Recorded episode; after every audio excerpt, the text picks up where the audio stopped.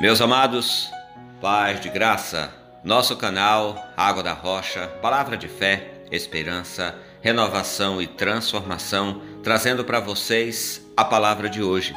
Antes eu gostaria de dar uma informação sobre os nossos 11 missionários que saíram daqui da cidade de Guarulhos com destino ao Maitá, no Amazonas. Eles já estão lá no distrito de Calana fazendo o trabalho de evangelização. Então eu peço a todos vocês que estejam orando por essa viagem missionária que começou dia 19.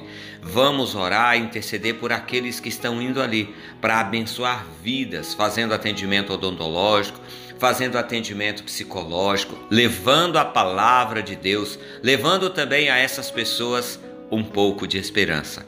Dito isto, vamos à nossa palavra de hoje. A fé em cash. Pois vocês sabem que a prova da sua fé produz perseverança. Tiago 1:3.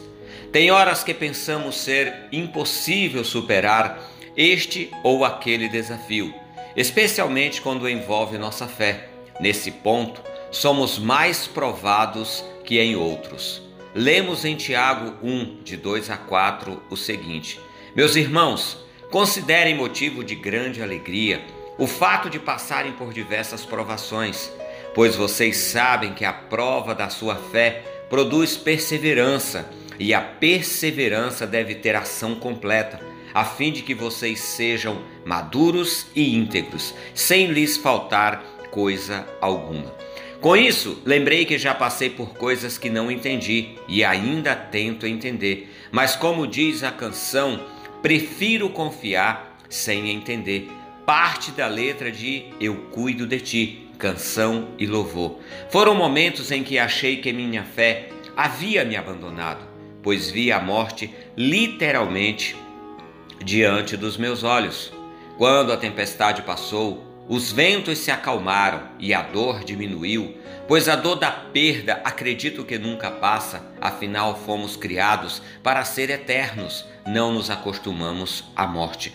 Ao olhar tudo o que aconteceu, percebi e percebo que minha fé ficou ainda mais fortalecida. Como diz em 2 Timóteos 2:1, Tu, pois, meu filho, fortifica-te na graça que há em Cristo Jesus sem essa graça não há fé ou força que resista. Quando Deus está no controle de tudo, sempre é possível ver o seu agir, mesmo que não seja o meu querer, mesmo que eu não concorde com Deus. E isso não é pecado, é ser sincero e honesto. Mas fica a ressalva: seja feita a tua vontade. Eu jamais vou duvidar que ela seja boa, perfeita e agradável. Não, não é simples, mas isso é perseverar na fé e manter a esperança e passar pelas tribulações, confiando em Deus sempre. É assim que daremos prova, testemunho de uma verdadeira e arraigada fé em Deus, nosso Senhor e Salvador. Oremos. Senhor, eu sei que minha fé é ínfima diante da tua grandeza que não sou capaz de compreender teus desígnios, mas te peço em nome de Jesus que me conceda sabedoria, lucidez e calma diante das aflições. Que eu nem por um segundo duvide do Senhor, e se eu duvidar, perdoa minha fraqueza e me conduz, pois sem o Senhor estou perdido, fico como um barco à deriva no imenso oceano da vida. Assim, oro confiante que o Senhor é o meu pastor e me guiará. Amém e amém. Amados, Tiago 1,5 fala: Se algum de vocês tem falta de sabedoria, peça-a a Deus, que a todos dá livremente, de boa vontade, e lhe será concedida. Que sejamos fortes o bastante para ter a humildade de pedir a Deus o que nos falta Pense nisso, faça isso e veja o quanto Deus é bom o tempo todo. Ótimo dia! Devocionais Água da Rocha. Seja nosso parceiro em nossas ações Paz de Graça. Conheça e contribua com nossos projetos.